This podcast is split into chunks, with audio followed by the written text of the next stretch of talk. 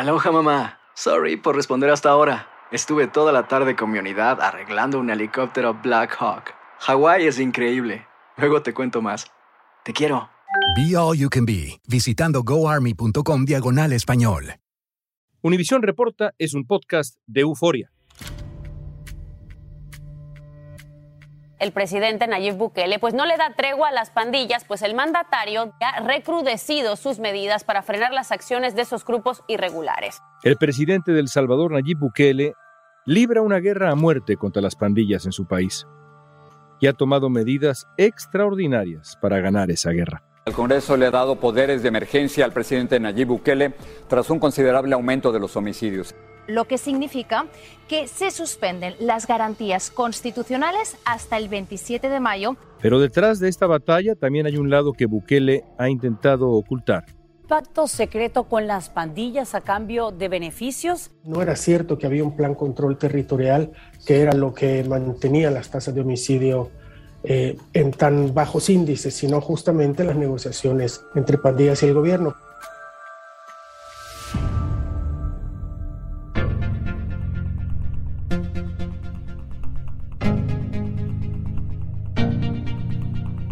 En medio de la cruzada contra las pandillas del presidente de El Salvador, Bukele atacó en Twitter al antropólogo Juan Martínez Duabuizón, llamándolo basura, que según Bukele apoya a las pandillas.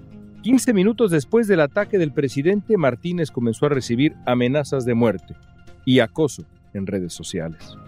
Juan Martínez ha estudiado el problema de las maras desde hace 15 años al menos y hoy nos va a explicar qué se esconde detrás de la lucha del presidente Bukele cuál es la relación entre el gobierno del Salvador y las pandillas y por qué Nayib Bukele busca silenciarlo. Le sigue preocupando que tengamos capacidad de dañar ese pilar fundamental de su gobierno, que es su narrativa. Hoy es miércoles 11 de mayo, soy León Krause y esto es Univisión Reporta.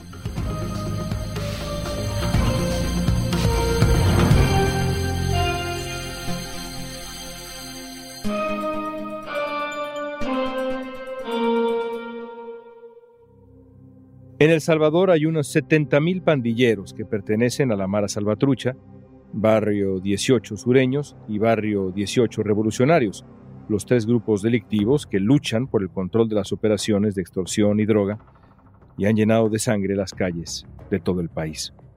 En 2020 los asesinatos se redujeron a niveles históricos, pero este año aumentaron abruptamente y se desató una guerra entre el gobierno y los pandilleros en la que hay muchos otros involucrados, como nuestro invitado de hoy. Me llamo Juan Martínez, Juan José Martínez Dawison, soy antropólogo sociocultural y periodista.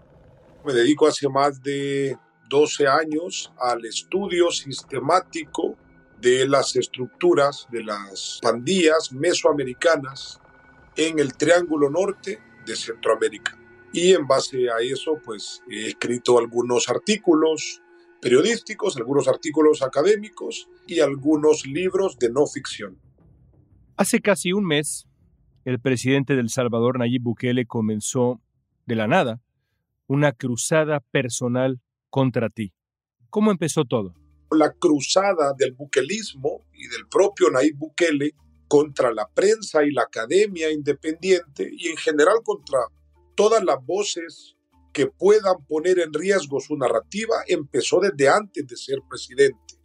Es decir, es una persona, es un político al que le genera muchísima alergia la posibilidad de ser contradicho. ¿A ti en particular te atacó? ¿Por qué? Mira, yo creo, es mi hipótesis, es que Nayib Bukele, ahora que está empezando una ofensiva que no tenía planeada, la estrategia de Nayib Bukele era otra. Nayib Bukele le apostó en el tema de pandillas, le apostó a establecer canales de diálogo con las diferentes estructuras.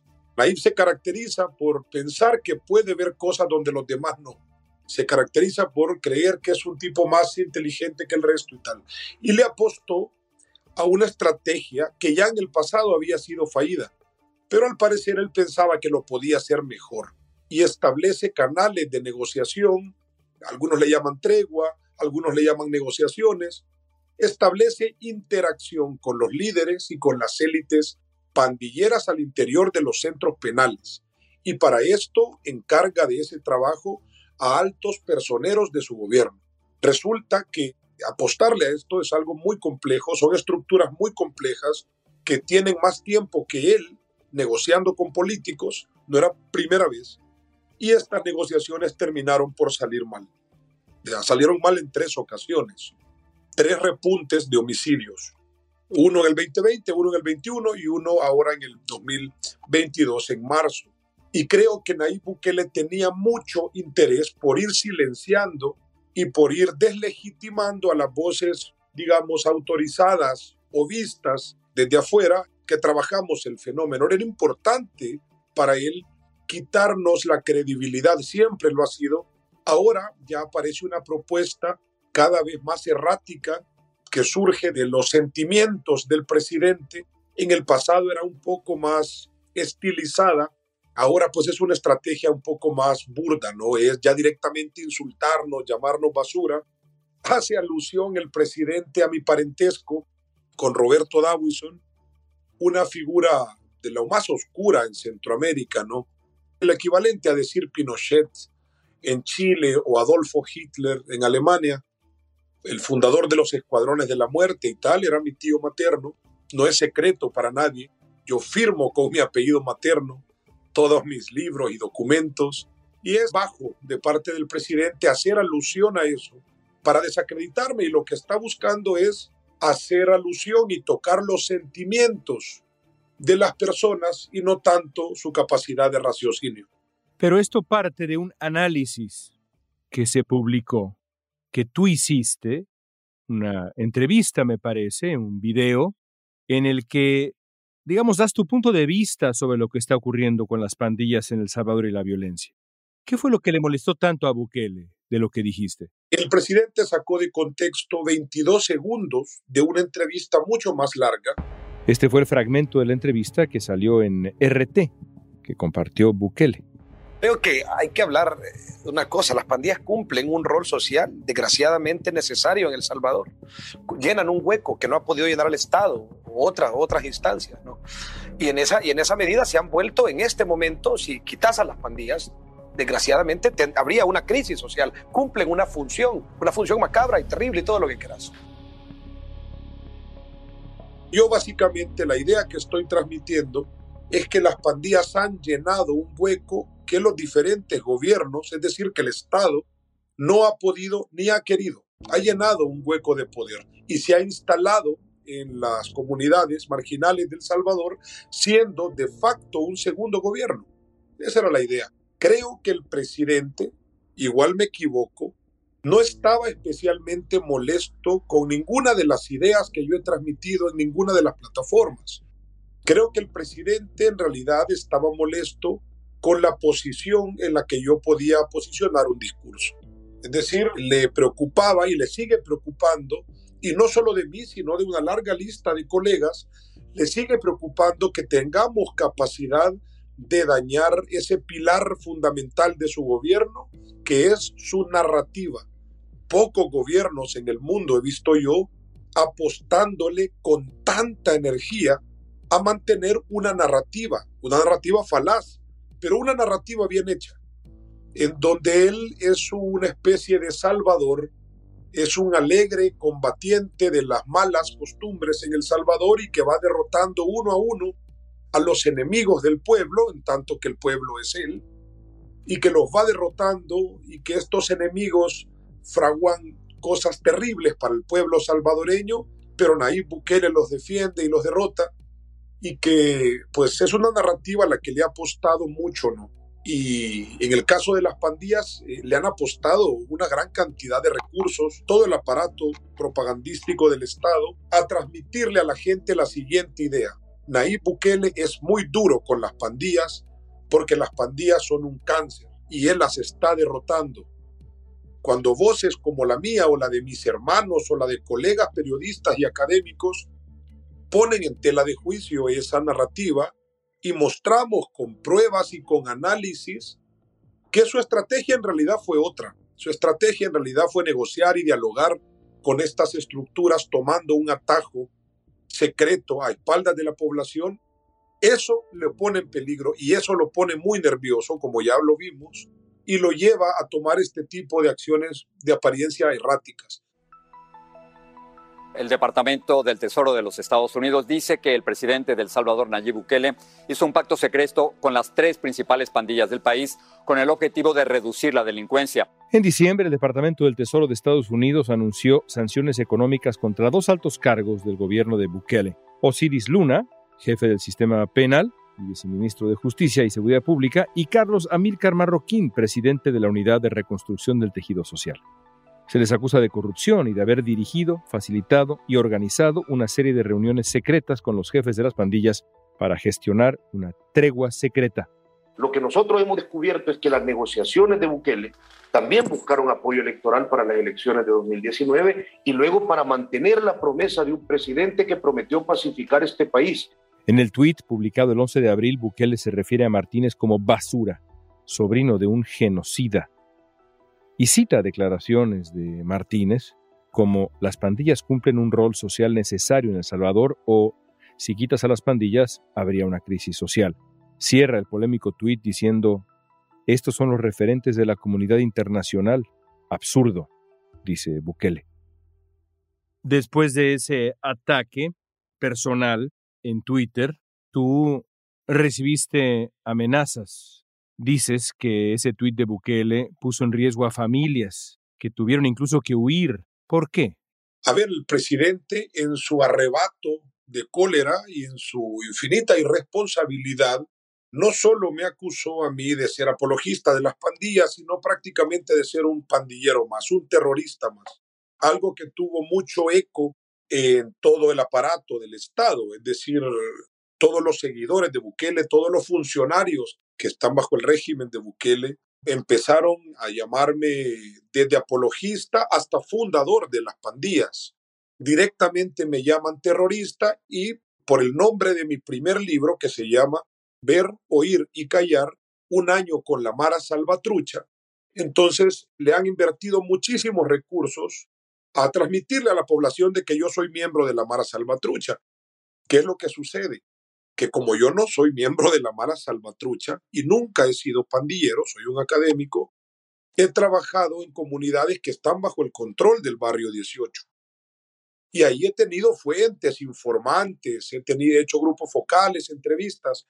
A esas personas, algunos son dirigentes comunitarios que me facilitaron la entrada a esas comunidades, que me abrieron la puerta de sus casas para que entrara o me prestaron espacios para que yo hiciera grupos focales o entrevistas, a esas personas en la pandilla Barrio 18 les ha pedido que se larguen de la comunidad por haber llevado a un alto mando de la Mara Salvatrucha a sus comunidades. ¿Puso en peligro Bukele a estas personas con su arrebato? Los puso en peligro de muerte. Al sol de hoy, hasta donde yo sé, son al menos 10 personas de varias familias que están huyendo por El Salvador y que se suman a esa multitud errática, trashumante de población que se ha visto obligada a dejar los lugares donde viven producto de amenazas de las pandillas, que por cierto siguen controlando El Salvador. Pero el asunto no se queda ahí, no se queda evidentemente en tu persona y en la gente cercana a ti. Ahora hay en El Salvador una amenaza de prisión para quien hable o informe sobre las pandillas. Fíjate, León, que yo en lo personal creo que este es un arma que diseñaron para utilizar en el momento preciso. No la van a utilizar contra todos y si te fijas en una ley muy ambigua. A principios de abril, el gobierno salvadoreño aprobó una serie de medidas polémicas como sancionar a los medios y periodistas que reproduzcan mensajes de las llamadas maras. Oye, pasar la voz o reportar sobre los, lo que dice un pandillero o tratar de entrar a las comunidades a ver cómo viven bajo su control miles de salvadoreños, es un delito que expone a un periodista, a un fotógrafo, a un medio de comunicación. Diseñada, la ley Mordaza generalmente tienden a ser muy ambiguas porque, por ejemplo, en esta, eh, uno de los criterios es que las publicaciones generen, escucha esto, zozobra en la población. Entonces, cualquier publicación que tenga como origen fuentes de las pandillas y que genere zozobra en la población, su autor va a ser condenado de 10 a 15 años de cárcel. Quien va a determinar si genera zozobra o no genera zozobra en la población, evidentemente será Nayib Bukele. Entonces, creo que es un arma que para ellos es interesante tenerla para poder utilizarla en cualquier momento. Además, creo que una de las cosas que buscaban con esta ley era tratar de inhibir que las pandillas, como hicieron con gobiernos anteriores, transmitieran pruebas de las negociaciones. Históricamente es lo que ha sucedido. Los gobiernos pretenden hacer treguas secretas con las pandillas. Las treguas salen mal, generalmente porque uno de los dos estamentos traiciona al otro. Y las pandillas se vengan del Estado por haber roto sus treguas, transmitiéndole a la prensa independiente videos, audios o cartas o cualquier tipo de pruebas. En este caso, que parece ser que la tregua al menos está interrumpida, que las negociaciones entre pandilla y Estado se han visto obstaculizadas, vaya, no sé si rotas, pero obstaculizadas. En este contexto es muy importante para Naib que esas pruebas no salgan a la luz, porque nuevamente vota su narrativa falaz de ser un guerrero que defiende a la población contra estos orcos y de pronto sale la prensa independiente dando pruebas que él tiene varios meses sentado con los orcos bueno, su gobierno. Y esto es lo que quería inhibir, generarle temor a la comunidad periodística para no transmitir y no obtener este tipo de pruebas. Ahora, hay un dato escalofriante. Más años a la cárcel para quien informe sobre las pandillas que para el violador. Y compite con genocidio, digo, usando, recordando el delito al que aludió en el tuit donde me insultaba, ¿Te recordás que me decía sobrino de genocida? Pues el delito del genocidio en El Salvador creo que va de 10 a 25 años, entra dentro del rango. Es lo que te decía, son formas las que te puedes dar cuenta lo importante que es para este gobierno y para este presidente cuidar esa narrativa. Vamos a aclararlo, solo por dejarlo, insisto ahí, como decimos los periodistas, on the record. ¿Tú defiendes a las pandillas? En absoluto. De hecho, todo mi trabajo, desde que estoy muy joven, yo empecé a trabajar esto muy joven, ha ido encaminado a entender un fenómeno para poder superarlo. Ningún cáncer se cura ignorándolo. Ningún cáncer, ninguna enfermedad se cura ignorándolo, haciendo alusión a una metáfora muy recurrente ahora entre los funcionarios, en llamarle a las pandillas cáncer. Bueno, siguiendo la metáfora del gobierno, esto sería como criminalizar a los oncólogos. Sí defiendo los derechos humanos, ¿eh? y quiero que quede on the record. Creo que ser pandillero en El Salvador y en ningún lugar no debería eso anular los derechos que tenemos todos, ¿eh? a un juicio justo, a la vida. Yo no creo, y quiero que quede muy claro, que la solución para el problema de pandillas sea tener menos derechos, que las personas tengan menos derechos humanos o que haya que matarlos. Desde ya te digo que estoy en contra. Y a eso voy. El 26 de marzo, la Asamblea Legislativa, que domina Bukele, aprobó un régimen de excepción. ¿Qué ha significado esto en la práctica, en El Salvador, en función de esto que decías, los derechos humanos y otros asuntos similares? Mira, ha terminado de consolidar algo que es la militarización de la seguridad pública. En el pasado, incluso en los primeros años del buquelismo, los primeros meses, si querés, habían militares en la seguridad pública. Ahora hay una, una seguridad pública militarizada, que es diferente. En la práctica, los militares y los policías están haciendo redadas masivas de cualquier cosa que huela a pandilleros. Tienen alrededor de 20 o 20 fichas mil capturados. Pongo un poco en salmuera este dato porque viene del gobierno y pues nos toca creerles a ellos. Hay muy poca forma de confirmar, este es un gobierno muy hermético. Pero suponiendo que así tuviera 22 mil presos, lo que yo te aseguro es que no tiene 22 mil pandilleros. Me atrevo a decir, y en esto no quisiera usar números ni estadísticas, sería irresponsable, pero al menos estoy seguro que menos de la mitad son pandilleros o colaboradores. El 4 de abril, el presidente Nayib Bukele envió un mensaje televisado de advertencia a las pandillas. Voy a aprovechar la oportunidad para enviarle un mensaje a los criminales. Por ahí andan rumores que quieren empezarse a vengar de la gente honrada, al azar. Hagan eso y no va a haber un tiempo de comida en las cárceles. Desde aquellos últimos días de marzo y hasta ahora, Bukele no ha dejado de compartir imágenes en su Twitter, que es la manera como se comunica, de supuestos pandilleros detenidos, exhibiendo sus rostros, sus cuerpos, festejando su arresto, el trato que se les da. ¿Cómo lo interpretas? Nuevamente tiene que ver con una narrativa que va en un solo camino. Él es muy duro con los pandilleros porque protege mucho a la población civil de El Salvador. Va en ese mismo camino. Y en ese mismo camino fueron los videos donde policías uniformados, pagados con los impuestos salvadoreños, torturaban a presos adentro de las prisiones. Lo compartió la cuenta de la policía. Muy orgullosos de cómo estaban torturando a pandilleros esposados en el suelo, fracturándoles los hombros. Siguen todavía ahí. Hay notas periodísticas sobre eso. Y la idea de Bukele es mostrarse como alguien muy duro con las pandillas, creo yo, para ir alejando el discurso y la narrativa de que él y su gobierno le apostaron a tener diálogo con estas estructuras. Las organizaciones de derechos humanos dicen que hay informes de docenas de detenciones arbitrarias y acusan al gobierno de violar los tratados internacionales de derechos humanos. Les juro por Dios que no comen un arroz. Y no me importa lo que digan los organismos internacionales, que vengan a proteger a nuestra gente, que vengan a llevarse a sus pandilleros, si tanto los quieren. El régimen de excepción aprobado por la Asamblea Legislativa, que favorece a Bukele el 26 de marzo, da pie a que ocurran abusos porque anula varios derechos como la presunción de inocencia y una defensa legal, limita la libertad de asociación, suspende el derecho de ser informado de las razones de un arresto, permite a las autoridades intervenir celulares de quienes consideran sospechosos y amplía de 72 horas a 15 días el plazo de detención preventiva.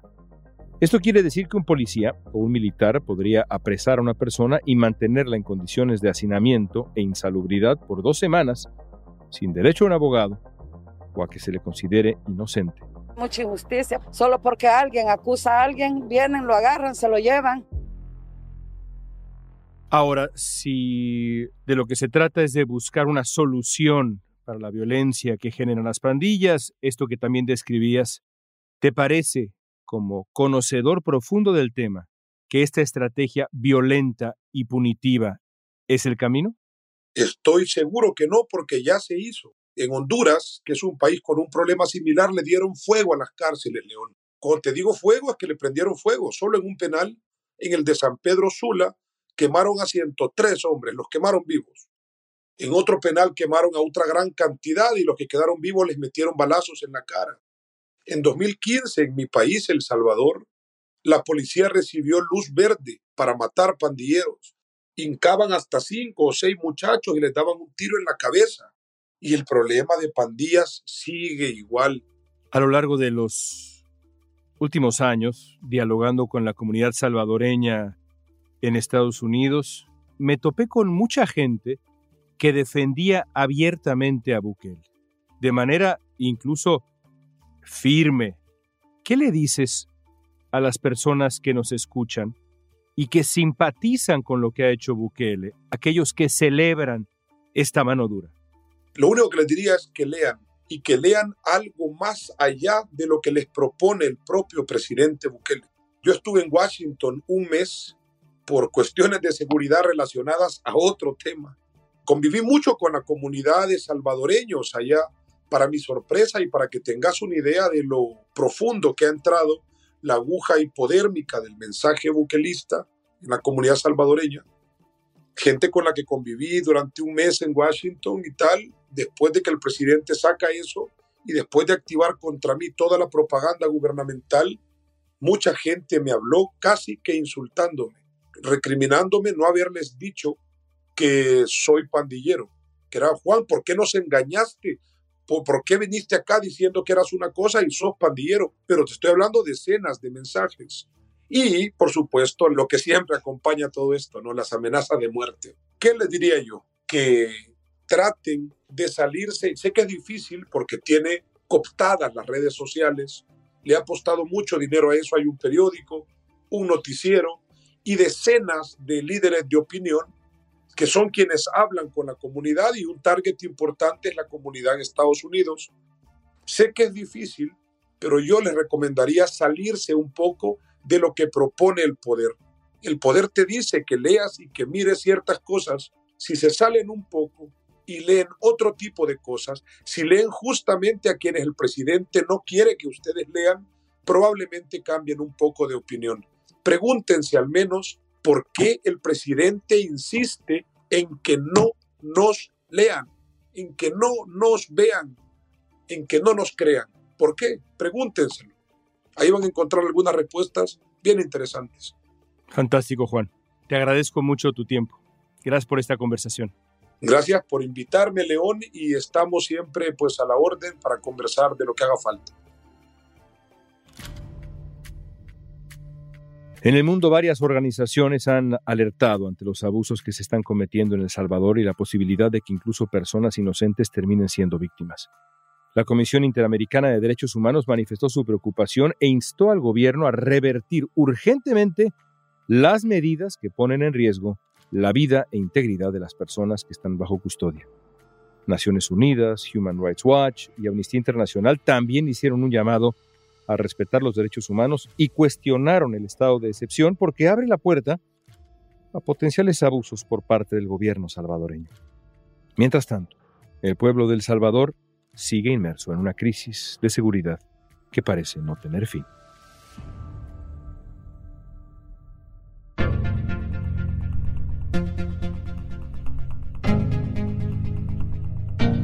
Y esta pregunta es para ti.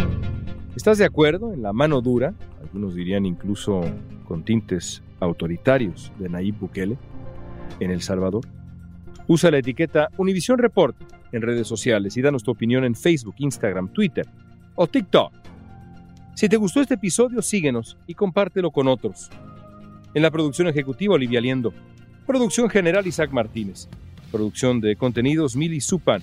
Asistencia de producción, Isabela Vítola y Débora Montaner. Música original de Carlos Jorge García Luis Daniel González y Jorge González. Soy León Krause. Gracias por escuchar Univisión Reporta.